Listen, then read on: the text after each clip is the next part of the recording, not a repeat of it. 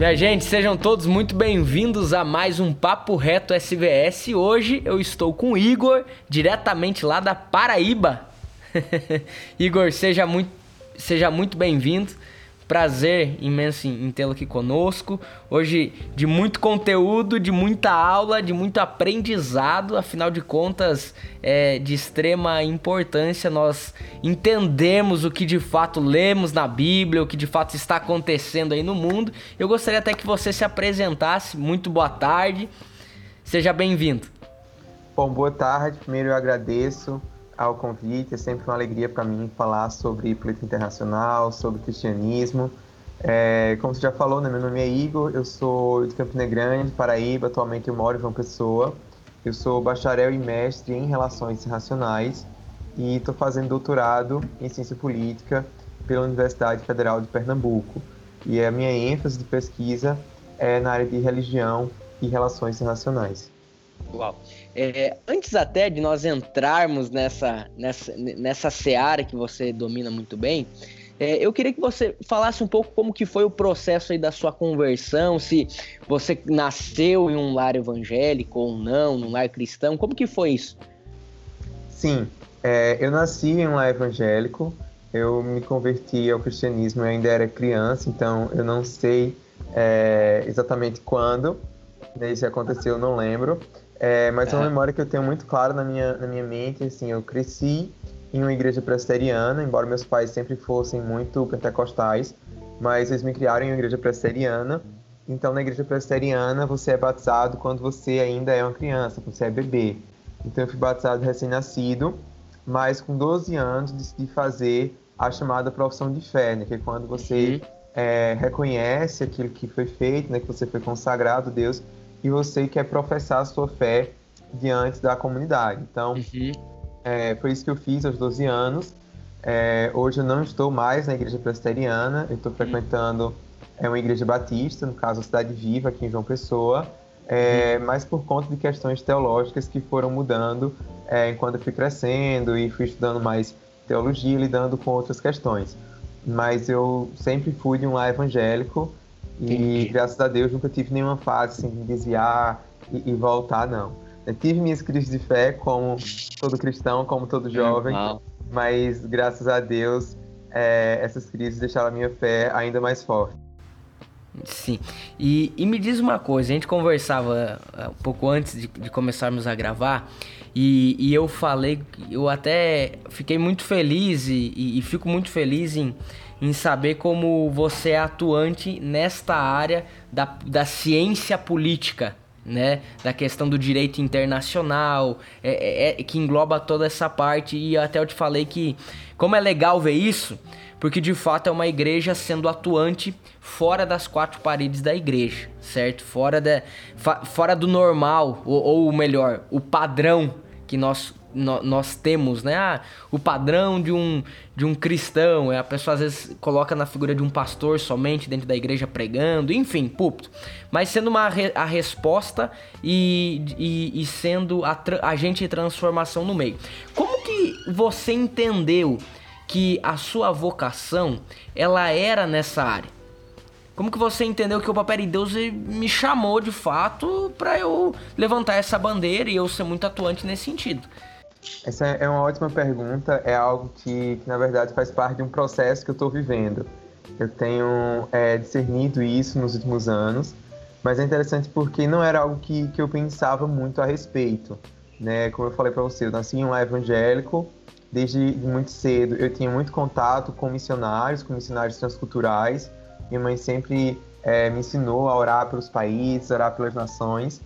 E quando eu entrei na faculdade, entrei na faculdade com 16 anos, eu decidi fazer relações internacionais porque eu tinha um objetivo, eu queria ser missionário no Oriente Médio.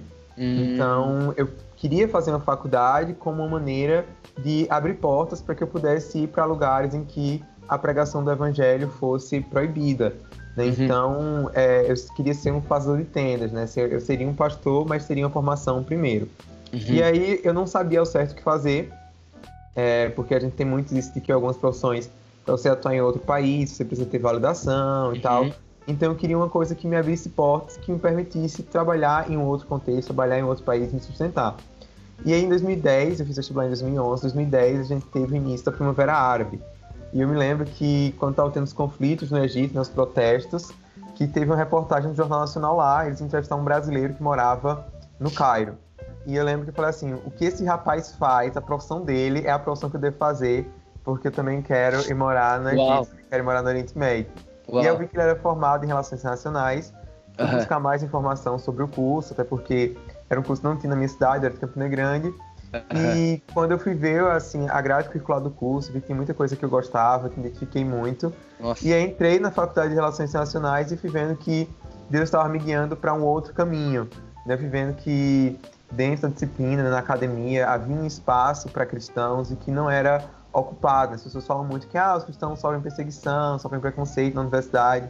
Isso não foi bem a minha, a minha experiência, né? Claro, eu sofria uhum. preconceito de alguns colegas, tinha alguns embates em sala de aula, mas os professores sempre se respeitaram muito quando eles viam que eu tinha interesse em ser um acadêmico sério, quando eles viam que eu tinha interesse em, em pesquisar é, realmente de acordo com os padrões da ciência e, e coisas do tipo. Então foi aí que eu vi que aquele sonho que eu tinha de morar fora do Brasil, de ser missionário, talvez não era aquilo que Deus tinha para mim né? Uhum. E que Deus estava me chamando muito mais para trabalhar com política internacional, seja ensinando, né, na academia, estou fazendo doutorado, ou também é, falando, né, com o jornalismo internacional, falando para as pessoas na internet, ou, ou então, não, não, sei, né, o que ele tem é, certo para mim no futuro. Mas eu entendo que o, o plano de Deus para minha vida é mais essa área da teologia pública, né, de fazer essa ligação entre os cristãos e a sociedade como um todo. Interessante Uau. porque antes dessa, dessa nossa chamada aqui, nessa gravação, eu estava conversando com, com um amigo americano totalmente sobre isso. E ele me lembrou de uma citação de C.S. Lewis, né, do Autor das Crônicas de Nárnia. Que ele dizia que o que a gente precisa, e isso ele escreveu né, lá no, no século XX, uhum. que o cristianismo precisava não era mais de cristãos escrevendo sobre. É, para a igreja, né, escrevendo só sobre o cristianismo é, a gente vê o C.S. Lewis mesmo, né, ele é um exemplo de, de teólogo, né? A gente, ele tem vários livros sobre o cristianismo, mas C.S. Lewis ele era um professor é, de literatura inglesa. E C.S. Lewis ele falava isso, que a gente precisava de mais cristãos escrevendo livros para não cristãos sobre assuntos diversos. E, e é esse o meu objetivo, né? Quando oh. Eu paro, eu penso o que eu quero fazer no futuro é isso. Eu quero escrever sobre política internacional, falar sobre esses assuntos e assim servir a igreja, né? Esse é um tema que acaba nos afetando de maneira muito direta. Mas enfim, eu falo demais, então pode me interromper, que vai ser um monólogo.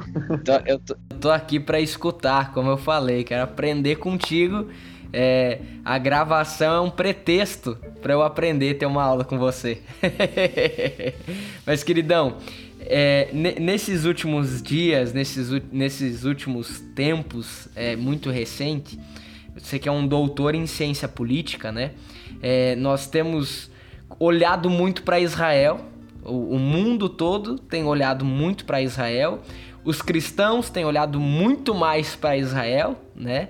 É, mediante aos conflitos que têm acontecido lá. Mas antes de nós falarmos sobre os, os conflitos especificamente, eu gostaria de fazer uma pergunta para você. É, o Israel é, moderno, o Estado moderno de Israel. É o mesmo Israel lá da Bíblia? Queria que você falasse um pouco sobre isso. Tem liberdade aí para construir o, o, pensamento. Então, essa é, é, a pergunta de um milhão de dólares. Uma das coisas que as pessoas mais me perguntam e é também algo que causa mais confusão. Então, assim, a resposta é, é mais complicada, não é simplesmente sim ou não. É, seria até mesmo um anacronismo, né? A gente querer é, dizer que ah, o Israel de hoje é igual ao da Bíblia e tal, porque a gente sabe que houve mudanças. Quando a gente para para ver é, as características do, do, Israel da Bíblia, né? a forma, até a organização política, que era uma teocracia, né? as leis, é muito diferente da sociedade de Israel hoje. Hoje Israel é uma democracia, é um Estado laico, é um Estado que foi, quer dizer, não laico, né, mas é um Estado secular. Né, essa, esse relacionamento da religião de Israel é um pouco complicado.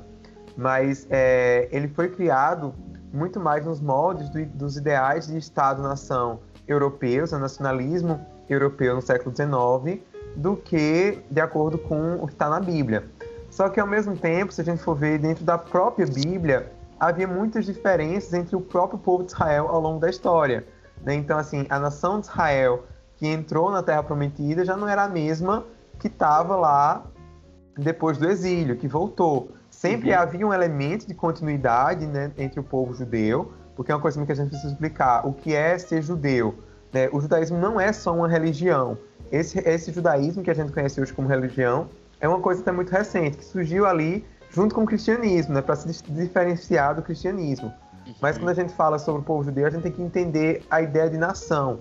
E nação não somente em termos étnicos, mas em termos culturais, em termos linguísticos, porque no Antigo Testamento a gente tinha né, pessoas que não eram descendentes diretos de Israel, mas que fizeram parte do povo de Israel, né, como Ruth, é, como Raabe e várias outras. Então isso permanece até hoje. Então nesse aspecto, é, o Israel do Antigo Testamento ele é sim o Israel de hoje, ele tem essa ligação. Como eu falei para você, o Estado de Israel foi criado com base no modelo ocidental né, de Estado-nação, mas muitos dos judeus, né, a maioria dos judeus que vivem em Israel, se a gente for ver, acho que mais de 50% da população, são os chamados judeus Mizrahim, que são judeus que viviam em países ali do Oriente Médio, em países árabes, em países muçulmanos, e a história deles, a ligação desses judeus é, com o Oriente Médio, ela vem desde o tempo da Bíblia, desde o tempo ali de Atos dos Apóstolos, né, quando a gente lê em Atos 2, que havia judeus e prosélitos, né, pessoas convertidas ao judaísmo, da, uhum. da Arábia, do Egito, da Pérsia, enfim. É, ainda existiam comunidades desses judeus até mais ou menos 1948, né, quando Israel foi criado. Cerca de 600 mil judeus que viviam nesses países eles foram expulsos e foram absolvidos em Israel. Então, em termos políticos, em termos religiosos, não esse Israel de hoje ele é diferente da Bíblia. Mas em termos culturais, sim, a gente pode dizer que não só eles, mas os judeus como um todo são o mesmo povo, né? O, o sionismo é, nada mais é isso do que reconhecer que os judeus eles têm uma ligação com a terra de Israel. E, e é muito importante né, para a gente, enquanto cristãos, reconhecer isso, independentemente do que a gente pensa teologicamente sobre Israel. Mas uhum. entender essa continuidade e essa ligação do povo de Israel com a terra é algo importante para a nossa própria fé, porque se eles não têm ligação nenhuma com aquela terra, né, a gente também não sabe nem se as escrituras também têm ligação, se é verídico, né, porque Sim. alguns elementos que são essenciais para a formação da identidade judaica é, são questões muito caras à fé cristã, né, como os Dez Mandamentos, o chamado lá, o êxodo Moisés, é, a construção do templo. Então hoje a gente tem é, um lobby aí de historiadores árabes que querem negar que houve a construção de um templo ali na, onde hoje é Israel, porque é, no lugar que foi o templo é a mesquita de Al-Aqsa. Uhum. Então, é, essa questão da continuidade dos judeus é algo muito sério e que os cristãos eles deveriam prestar mais atenção. Sim. E, e até nesse sentido, é, esse movimento todo que nós temos visto, essas tensões né, entre Israel e Palestina, é, o povo árabe em si, nesses últimos tempos, vamos pegar isso e olhar para a Bíblia. São sinais dos últimos tempos? Então, é, ultimamente eu tenho evitado muito falar de escatologia, porque as pessoas, quando falam de Israel, né, quando vê cristãos falando de Israel, eles acham que é todo mundo naquela coisa deixados para trás, que acha que a gente quer que os judeus se convertam logo, porque senão eles vão ser mortos e Jesus vai voltar, e, uhum. e não é basicamente isso, né? É, eu acredito que sim, que Israel vai ter um papel muito importante no fim dos tempos. É, Jesus ele fala que antes dele voltar, dois sinais né, que vão, vão ter da sua vinda vai ser que o evangelho vai ser pregado a todas as nações, a todos os povos, e que ele vai dizer, né, bendito, o povo de Israel vai dizer bendito é o que vem em nome do Senhor, né? Jerusalém vai dizer isso, é o que ele fala em Mateus 23. Então, o que eu acredito é que no futuro, é, um grande número de judeus vão reconhecer que Jesus é o Messias. Não no sentido que eles vão se converter e uhum. se tornar cristãos, abandonar é, o judaísmo, abandonar suas características judaicas. Né? Existe muito trauma também entre os judeus quanto a isso, é uma coisa que a gente que é cristão não, não sabe, mas é que muitos judeus eles foram perseguidos, foram mortos, foram forçados a se converter ao cristianismo, tanto pela Inquisição Católica, quanto por alguns cristãos reformados, né, Martim Lutero.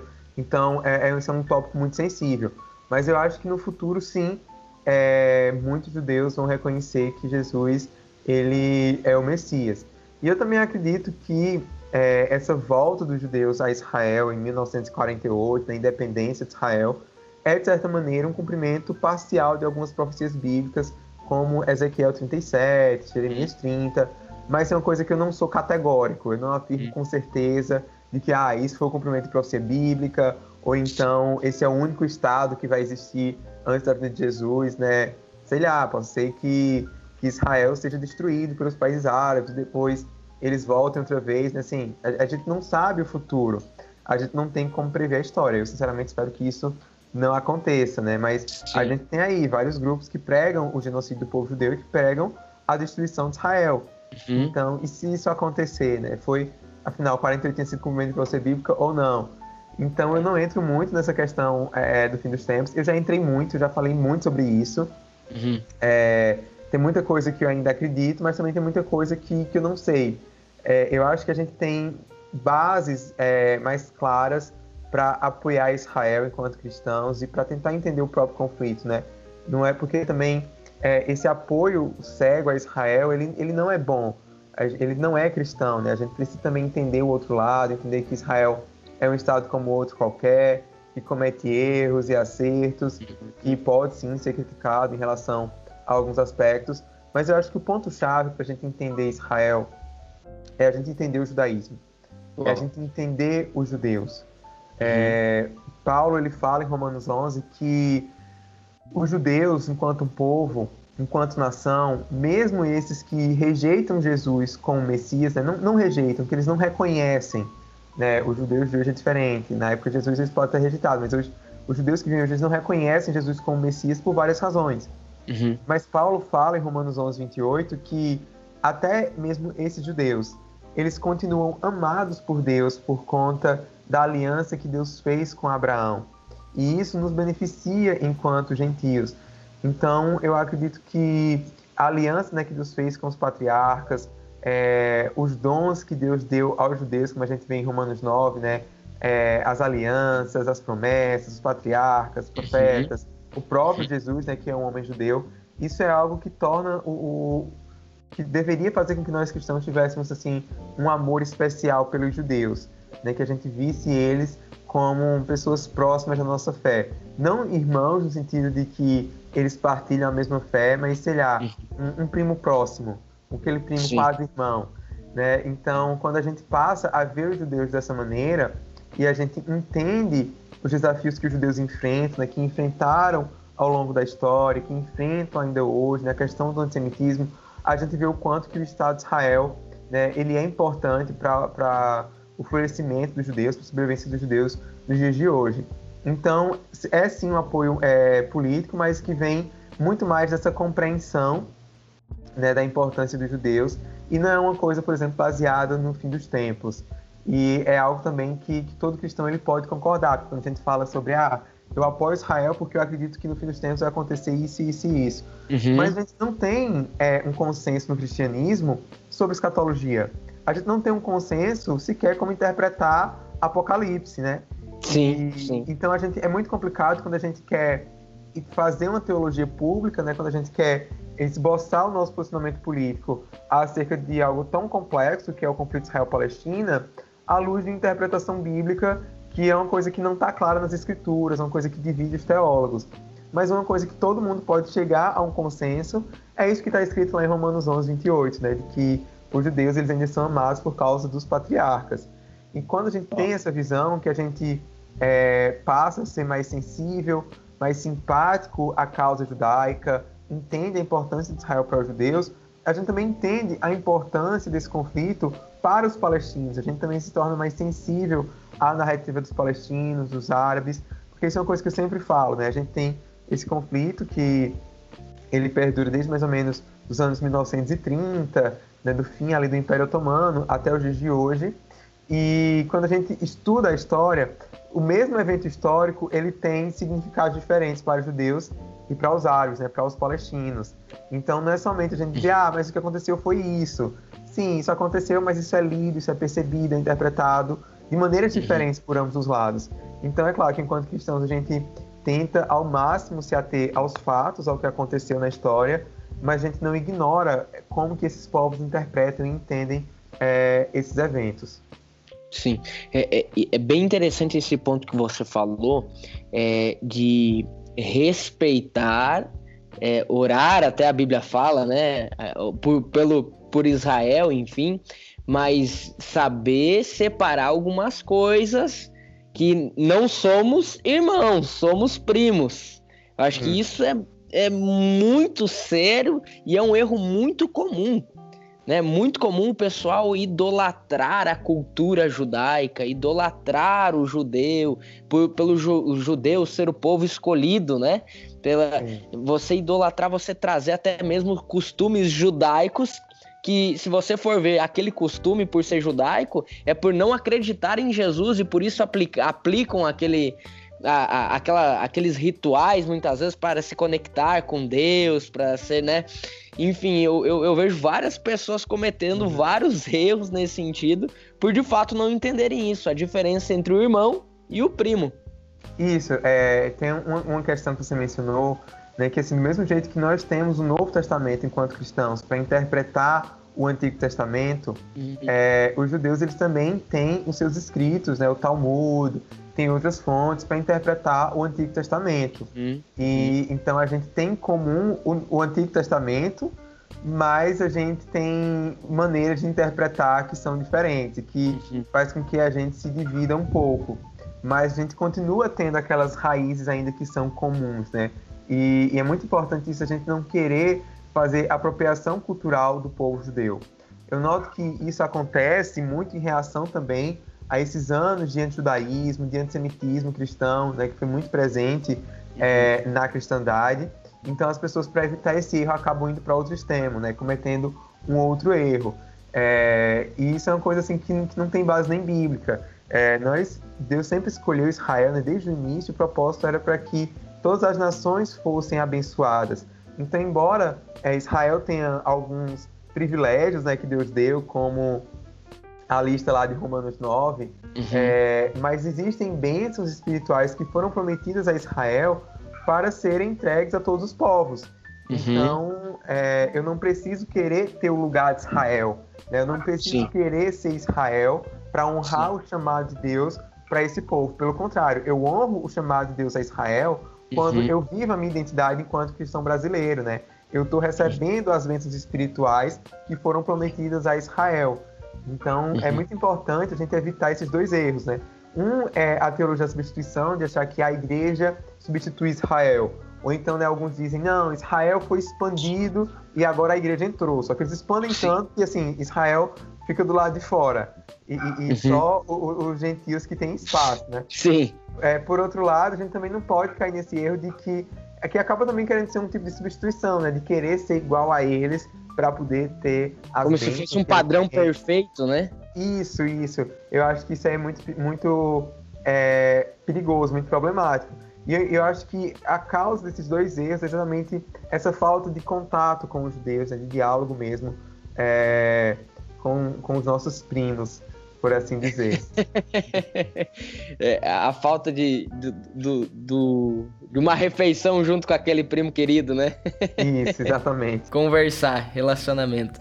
Igor, e, e nesse sentido até, é, hoje a gente vê a, a, própria mídia atacando muito a questão de Israel. Você vê, tem charges, tem desenhos, tem postagens de Israel atacando é, a, a, Palestina, atacando o povo árabe, matando criança, matando as mães, mulheres, enfim, sempre é como se escolhesse matar pessoas indefesas, mais ou menos nesse sentido a, mídia, pelo menos a brasileira, que é o que aonde nós estamos hoje, ela retrata muito isso. E sendo que nós sabemos que Talvez não é bem assim, não é dessa forma. Nós sabemos também que existem outra, outras situações, trazendo até mesmo a figura de Israel como Israel eh, querendo expulsar os árabes daquele lugar, sendo que aquele lugar é o lugar dos árabes e não de Israel. É, eu queria que você falasse um pouco dessa situação, sabe? O que de fato é, o que, que, o que, que é, você tem estudado sobre isso aí. Então, como eu falei, existe um, uma guerra de narrativas, né? Além daquele conflito que, que Israel está tendo lá com o Hamas na, na, na faixa de Gaza, né, toda aquela questão militar, a gente também tem hoje um, esse conflito de narrativas ao redor do mundo.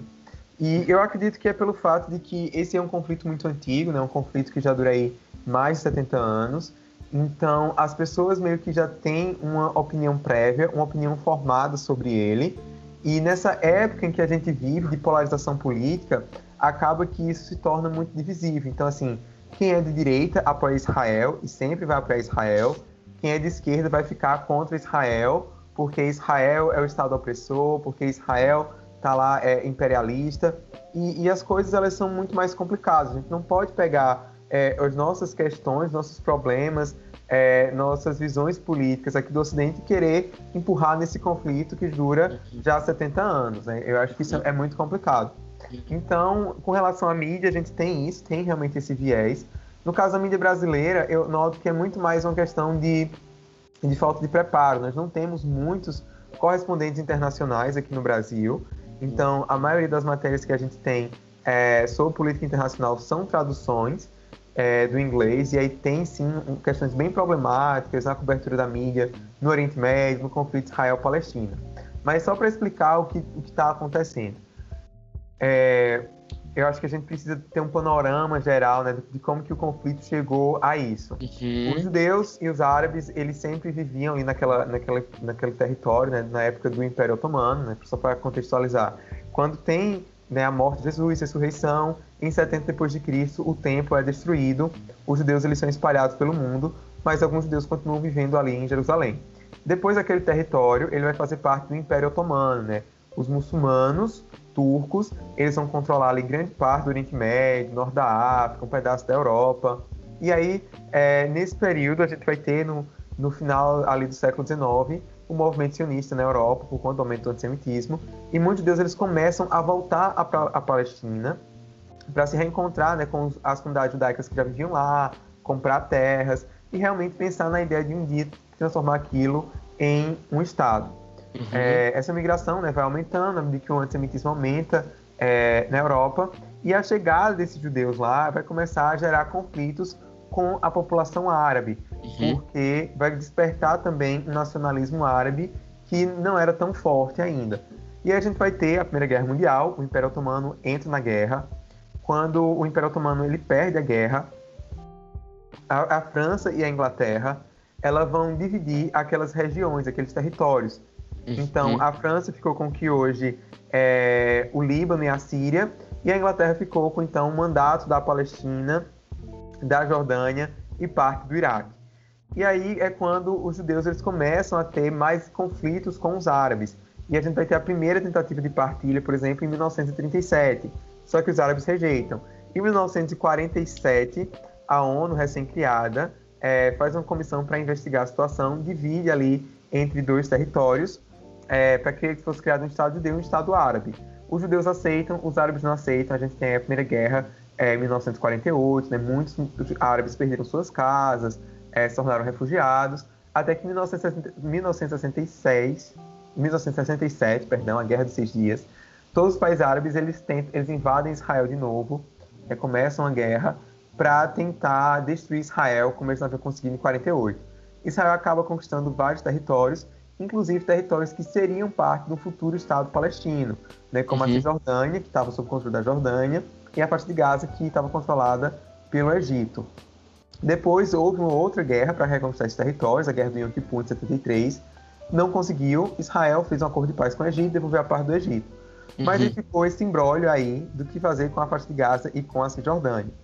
É, e aí quando surge a Organização para a Libertação Palestina, vários atentados terroristas contra Israel, né, contra judeus, israelenses ao redor do mundo, uhum. até que em 1993, 1995, tem os acordos de Oslo, Israel reconhece a autoridade palestina como sendo um representante legítimo do povo palestino.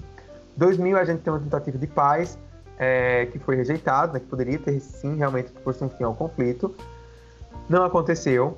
E aí é, foi criado nessa autoridade palestina dois partidos, um partido Fatah, que é um, um partido é, nacionalista árabe secular, e o Hamas, que é um partido islâmico, um partido religioso. No caso, o Hamas não aceita de jeito nenhum, nunca reconheceu o direito de existência do Estado de Israel, prega realmente um genocídio contra o povo judeu.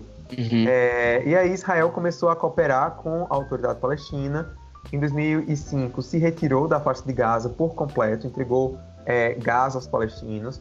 2006, 2007 a gente tem eleições, é, tem, tem, tem uma guerra civil né, entre o Fatah e o Hamas, e aí acaba que quem ocupa, né, quem tem esse controle da faixa de Gaza é o Hamas. Uhum. Então, na Cisjordânia, que é lá do outro lado, assim, tem um, uma divisão territorial, é, Israel mantém boas relações com a autoridade palestina, consegue cooperar, é, é, quase que um Estado, né? Inclusive tem vários países, a exemplo do Brasil, que reconhece como sendo um Estado palestino. Então só isso já mostra que não existe um apartheid em Israel.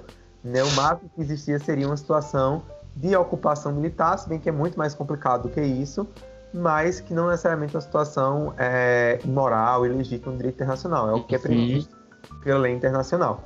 É, só que em Gaza quem controla é o Hamas, e o Hamas ele fica lançando mísseis né, contra Israel, já de, de tempo em tempo arranja pretexto para atacar Israel. É, isso aconteceu em 2012, 2014, agora 2021, por conta das disputas de casas é, e outras questões, né, são várias questões que levaram a essa onda de tensões recentes. Só que vale ressaltar que Israel ele está em guerra não mais com os árabes, porque muitos partidos árabes que, países árabes que rejeitavam né, a essência de Israel, que não reconheciam Israel, já estão fazendo acordos de paz, os acordos de Abraão do ano passado. Sudão, Marrocos, Emirados Árabes, Bahrein, todos eles estão começando a reconhecer Israel. Né? A própria sociedade palestina também reconhece Israel. Então, essa é uma guerra entre Israel e o Hamas, é entre o grupo terrorista que ocupa a faixa de Gaza. Houve, houve perda de civis, né? houve mortes nessa, nesse último conflito? Sim, infelizmente, morreram cerca de 200 pessoas, dentre elas 63 crianças. Né? Toda morte é, é, é absurdo, é inaceitável, a gente chora, a gente deve lamentar, mas isso, infelizmente, é uma consequência das guerras justas. Né? Existem guerras que precisam ser é, lutadas nos dias de hoje. Né? Alguns conflitos, eles infelizmente têm que acontecer. No caso de Israel, ao se defender do Hamas, é, Israel estava agindo de acordo com seu direito de autodefesa, que todo país tem. E Sim. Mesmo nisso, é, e a gente já tem várias evidências que comprovam, né, Israel utilizou práticas bastante precisas para evitar o maior número possível de civis mortos. Uhum. Então, assim, 200 pessoas morreram, é uma tragédia, é, é horrível. Mas a gente está falando de, um, de, uma população, né, de um, de um lugar como é a faixa de Gaza, em que é uma faixa territorial muito estreita, em que a gente tem um milhão e meio, dois milhões de pessoas vivendo. São zonas é, muito povoadas. Então, só ter morrido 200 pessoas é, é um número baixo né, de, de civis é, que morreram. Então, isso tem que ser levado em consideração, né? E aí muitas pessoas perguntam, ah, mas morreram é, 200 pessoas do lado palestino porque em Israel só morreram 10. Porque Israel tem é, uma série de táticas para proteger os seus civis, né? Quando os civis estão lançados, eles são interceptados ainda no ar. Então tem uhum. várias questões aí de guerra envolvendo é, estratégia, combate em, em áreas civis. É, é, coisa muito mais complicada do que simplesmente, ah, Israel está cometendo genocídio, Israel está fazendo limpeza étnica. Não, a realidade é, não é essa. Sim, sim. E fica muito mais claro agora para você que está nos assistindo, nos escutando, e não até mesmo cuidar com aquilo que compartilhamos, né? Compartilhar às vezes uma, uma informação que no caso não é uma informação, é uma desinformação, só atrasa o processo. Eu vi muita gente desesperada, né? Jesus está voltando, tá batendo a porta, preciso resolver minha vida aqui agora, né? E até agora, encaminhando para o final, você tem um curso que é sobre o Oriente Médio e também você tem um livro, né? Que fala sobre é, é, essa questão toda. Isso. O nome do meu curso chama-se é, Oriente Médio e a Bíblia, pela Escola Convergência. Né? Inclusive, nesse curso eu falo mais de escatologia. Aí hum. sim eu tenho aulas em que eu falo sobre o fim dos tempos. É, e tem o meu livro, que se chama Por Amor aos Patriarcas, está disponível é, na Amazon em formato digital no Kindle e no formato físico ele está à venda na loja é, da editora 371. E eu falo um pouco mais sobre todas essas questões. Legal, legal. E como que o pessoal te encontra nas redes sociais? É, eu estou presente principalmente no Twitter e no Instagram, né? Eu uso muito o Instagram. E é o mesmo nome de usuário para as duas redes sociais, é Igor H. Sabino. Legal. Legal. Igor, muito obrigado. Muito obrigado por esse tempo. Como eu falei desde o início, é uma aula, tô aqui aprendendo e aproveitando para gravar é, esse papo reto. Obrigado mesmo pelo seu tempo, obrigado pela, por essa agenda, por essa programação e que com toda certeza vai ajudar muita gente a entender de fato o que é Israel, o que está acontecendo em Israel, para porque eu acredito muito que nós precisamos ter fé, mas fé de uma forma inteligente também é importantíssimo. Você saber de fato, e, e a fé inteligente é uma fé pensada, saber o que está acontecendo e não simplesmente na, naquilo que os outros acham. Por isso, é, resolvi marcar contigo aqui. Você é um doutor na área, nada, ninguém melhor do que você para falar e nos dar uma aula sobre isso, tá bom? Eu que agradeço o convite, prazer é todo meu.